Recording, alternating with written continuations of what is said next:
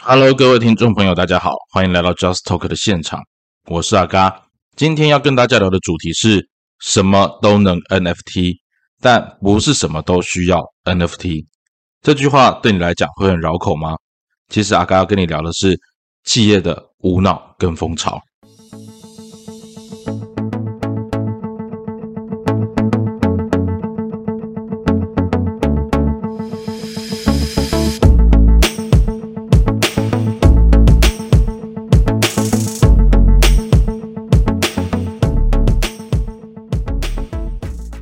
大家在公司里面哈，不晓得有没有听过主管跟你说，哎，最近我们好像很夯哦，什么 NFT 呀，哦，加密货币呀，哦，元宇宙啊，Web 三点零等等这一些，听起来好像是很新潮的一些名词，好像前一阵子还有一些区块链的应用啊，或者是说 FinTech 等等之类的，或 IOT 啊，这可能更早之前哦，那。呃，阿嘎这一集的重点并不是想要跟大家聊 NFT 本身到底是什么，那我只会跟你解释 NFT 的中文叫做非同质化代币。那至于它的细节是什么，大家可以在呃网络上面，你可以找到很多的文章，很多的 YouTuber 或 Podcaster，他们在解释上面都会比阿嘎更细致。那我们并不是这样的一个类型的节目，所以我在这边并不会跟大家多做说明，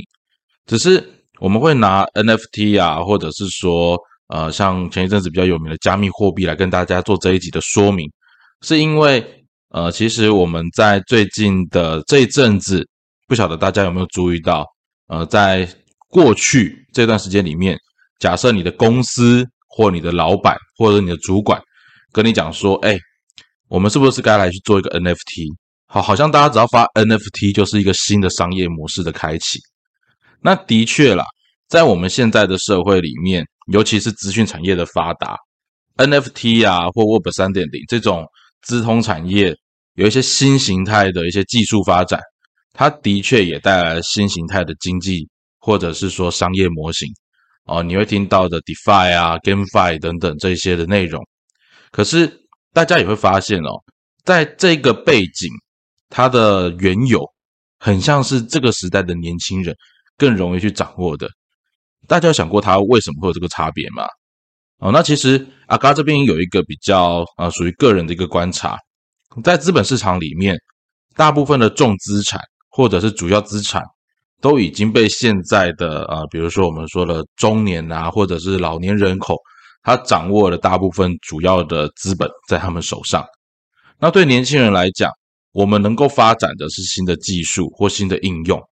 可是大家不要忘了。我们刚前面提到的，不管是 NFT 或者是 Web 三点零，甚至我们前面讲的区块链，其实它这些技术在过去的时代里面，它已经跑了好几十年了，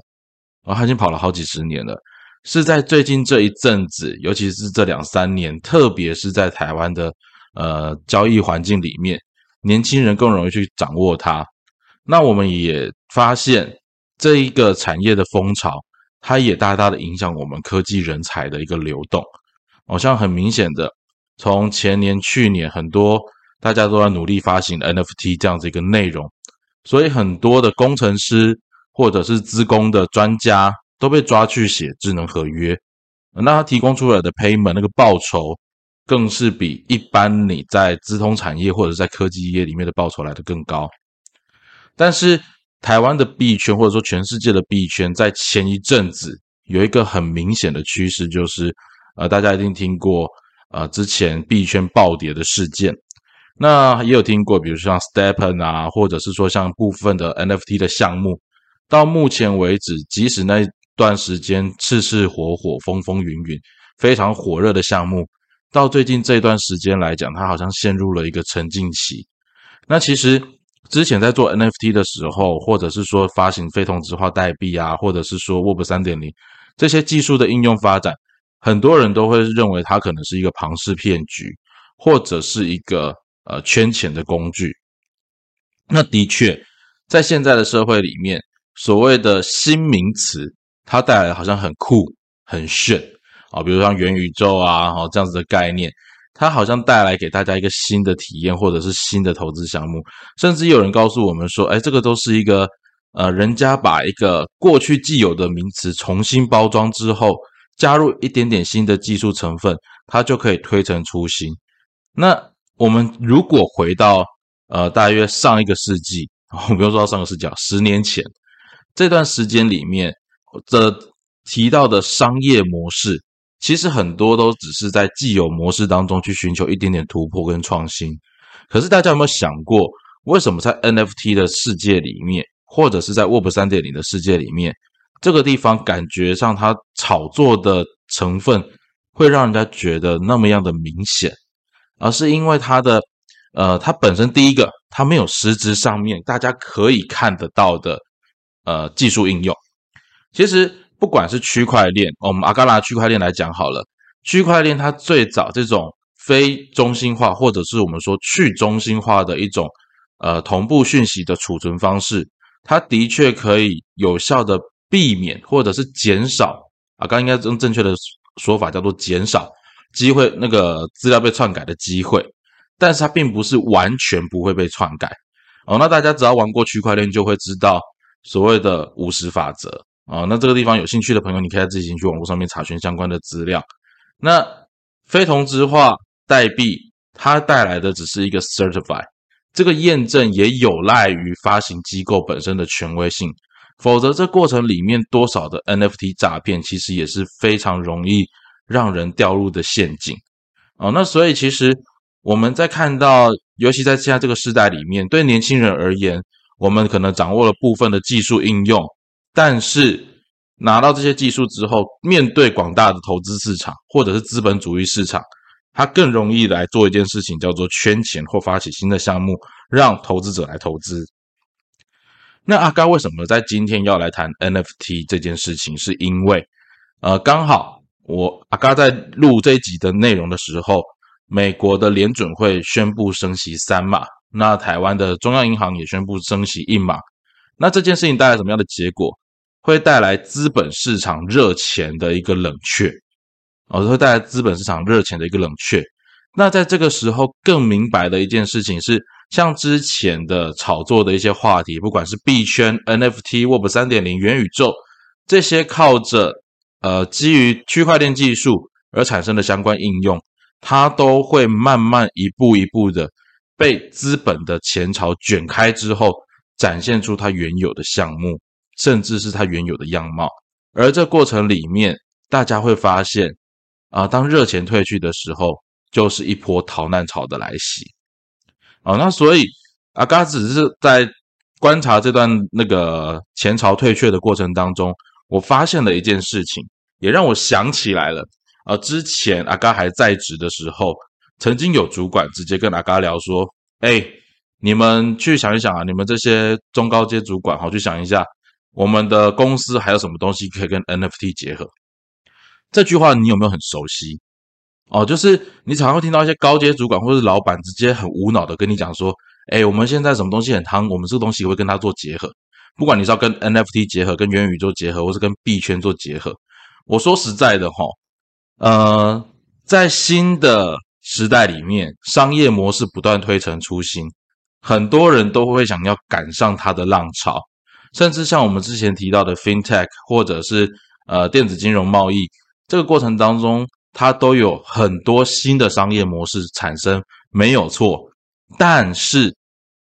阿嘎常常有时候看着这些主管哈，他在讲这些问题的时候。我都很怀疑他知不知道他所讲出来的词那个是什么。我就是像，比如说之前老呃那个有主管跟我们讲说啊，你去想想看，我们的产业跟 NFT 可以做什么样的结合啊？刚之前前一份工作，然后这比较前一份在教科书产业里面，你告诉我教科书产业跟 NFT 可以做什么样的结合？我可以告诉你啊，我可以把老师的手稿变成 NFT 啊，它是一个认证，是一个验证，然后是由我们出版社所验证发行的，但它会不会有产值？会不会有商模？甚至你要挂在哪一条链上面？我觉得这个老板或者是说这个主管在问这个问题的时候，他可能连想都没有想过这里面根本的差异。那像前一阵子啊，刚刚跟大家分享，好像前一阵子很有名的一个呃 GameFi 的游戏叫 Stepen。Stepen 在 Solana 链上面来讲，那时候大家觉得啊，Solana 链非常的稳定，它交易的信息量又够大。结果呢，当火热之后，Solana 链在一个月之内可以锻炼六次。哦，这在之前的所有的呃区块链上面应用开展上面是不曾想过的问题，但它确实就发生了，甚至是稳定币都可以跟美金脱钩。那当大家这些事情对外部人会感到意外的时候，对于我们这些在做技术的人，我们其实了解它的本质一点都不觉得惊奇。可是当一间企业或者是一个公司在做决策的时候，你想要搭顺风车，那我举个最明显的例子好了。当你的产业想要跟元宇宙绑一起的时候，你有没有想过你要投入元宇宙计划，你要花多少钱？哦，那其实也有人会说，高阶主管这样子提议，只是希望我们去想一想，并没有要求我们要马上做。OK，那可是阿刚觉得，在企业经营里面的时候，主管的风向，甚至是老板要经营的方向，对下面的人而言，都是非常重要的风向标。因为你的手往哪里指，下面的兵就会往哪里走哦。不管下面的是将还是小兵，大家都会必须要往那个方向走，公司或组织的发展才会有前途。而当你今天你是提出一个实验性计划的时候，我就不认为说你需要在一个大庭广众之下，或是大拉拉跟大家讲说，哎，大家去想想看啊，最近怎么去跟 NFT 做结合，怎么去跟元宇宙结合，怎么去跟那个 Web 三点零做结合。我举个很现实的例子，当你在跟你的员工讲这些概念的时候，你有没有看到你面对的员工他们是什么样的底子？他们是来自于什么样的背景？甚至他们当下是不是还有其他的工作在执行？哦，那阿嘎举这个例子来讲，很重要的一件事情是，我相信这不是只有在我之前服务的公司里面，在很多企业里面都有这样子的问题。那像阿嘎上礼拜在跟两个。呃，VC 在谈的过程里面，他们也直接问说：“那你们的商业模式啊，或你们的计划，为什么不接不直接做成呃 X to earn？好，之前大家很有名的一些例子，比如说 Learn to earn、E to earn、Run to earn、Walk to earn，就是很多利用 GameFi 的技术去促成币圈的或币值的一种发展。OK，那一样的道理，把它做成币的游戏可不可以？可以啊。一个 Web 三点零的网页加上去，它有没有回馈机制？有啊，那一样嘛，这跟你要把产品做成 NFT 一样，它都可以做成 NFT。但是我的商业模式是不是一定要搭上这些顺风车才能够赚得到钱，或者是才能够圈得到钱？我认为这过程里面有很大的一块是需要去做仔细思量的，尤其你的公司或者是你的产业。它是真正希望长久做下去的。我们都会知道一件事情哦，现在公司的经营必须分两个层面，有些人是来圈钱的，有些人是真的想要做好产业的。那对阿嘎而言，如果你的公司只是想来圈钱的，你会想尽办法把现在时下很流行的名词套用在自己现在呃所执行的项目上面。那我不我必须说哈。这一个操作方式，它并不是不行，甚至你会看到说，哦，某某产业搭上了 NFT 热潮，某某产业搭上了元宇宙热潮，那如火如荼。我跟你分享一个很现实的，根据我们现在现有的数位资讯的那个统计调查，你所看到的那些报道，不过就是万分之一而已，也就是你看到那一则报道背后，后面可能有九千九百九十九个公司。或者是创业团队试着做同样的项目，但他都失败，没有被报道出来。而被报道出来，它也不代表成功，它只是正好刚好走在这个浪头上面，然后让大家看到而已。哦我这还是回到前面举前面一个，我刚提到一个例叫 Stepen。Stepen 它的主打是 Run to Earn 或者 Walk to Earn，这个项目很吸引人，也的确融到了大量的资本。那现在的状况是怎样？你看到 GMT 的壁纸，你就会发现。跑的跑，逃的逃。那你说他不是背后有国防美国国防部的官员背书？大家还记不记得去年啊？应该说前年吧。美国的有一个有一本小说叫做《黑血》或叫《恶血》，叫《Black Blood》哦。那里面提到什么？新创公司 Theranos 他们的故事。这些新创公司里面，你也在很多的科技发展的过程当中。我们都相信科技会为生活当中带来更多的便利，带来更多好的应用跟发展，没有错。但是大家要去掌握到一个很关键的重点，是它要怎么用哦，它要怎么用？出版业可不可以跟 NFT 做结合？当然可以。我透过我是一个公具有公信力的出版社，去为我的作者或我为我的出版品发行 NFT，它多了一个受证，多了一个认证的过程。可是它有没有办法实际为产品来做价值？不一定。那大部分状况是没有的。你自己去看，去写 NFT 这样的智能合约，它保障的是产品跟著作财产权人之间的一个呃交易过程当中，你保障最原始的作者能够获得持续的分润。那我就讲一个很现实的，你自己公司的分润都不够了，你怎么会期待它未来还有更多的分润呢？哦，这些都是很现实的一些内容。你看到别人赚钱，我们想要学习别人赚钱，或是了解别人的商业模式。这本来就在商场上面是理所当然的，可是，在那之前，你有没有先想过，你的企业、你的产业以及你现在的工作模式里面，你有多少资源，甚至有那个资源不只是金钱哦，你还有多少的人才可以投注在这方面？假设都没有，你只是想要拿这样的项目来诓人的话，那我也建议你跟你的员工讲清楚。好，建议你跟你员工讲清楚，因为这就无关乎技术，这一切就回归到行销这件事情。我们在商言商，如果你想要只是搭配一个名词，时下流行的名词，未来的世界里面，你可能会遇到更多更新的名词出现。但是阿嘎会认为，一个负责业、负责任的企业，或者是你想要透过这些名词来赚钱的企业，你好歹也先把它的基本特质先掌握清楚，再来下指令。或者是你干脆抓一群小圈圈的主管，或者是你的核心员工来跟你做这样的一个计划，而不是在所有人面前把一个指令丢下去。哎，大家想想看哦，NFT 怎么跟我们现在的企业做结合，然后就没了。那大家也都知道，这种过程里面交上去的一些策略、方法、措施，只是在应付的。各位，如果你是老板，或者是你是高阶主管，你知道，你拿到这个 order，叫下面的人交一份回来的内容，很可能只是应付的。你干嘛要去减少你下面的员工的生产力？啊，我真的觉得，假设真的是一个精打细算的公司或企业，我们对于每一个员工，他每一分心力该用在什么地方，我们都应该精打细算，应该斤斤计较。如果你今天你纯粹只是想好玩。或者你纯粹只是想要邀功，那我建议你，你还是把你的力气留给那些想陪你一起阿谀奉承，或者是想陪你来想陪你去给老板讲一些好听话的那些员工，你把他找起来就好。剩下的时间放过其他员工吧。那阿该也要跟在职场上面的所有的呃，假设你是工作员工的也好，跟你分享一下，有时候你在听到。上层主管或老板下这些指令的时候，你也要去评估一下，并不是说老板没有前瞻性或主管没有前瞻性，但是你要评估看看你的主管、你的老板他有多少的 sense 在这方面，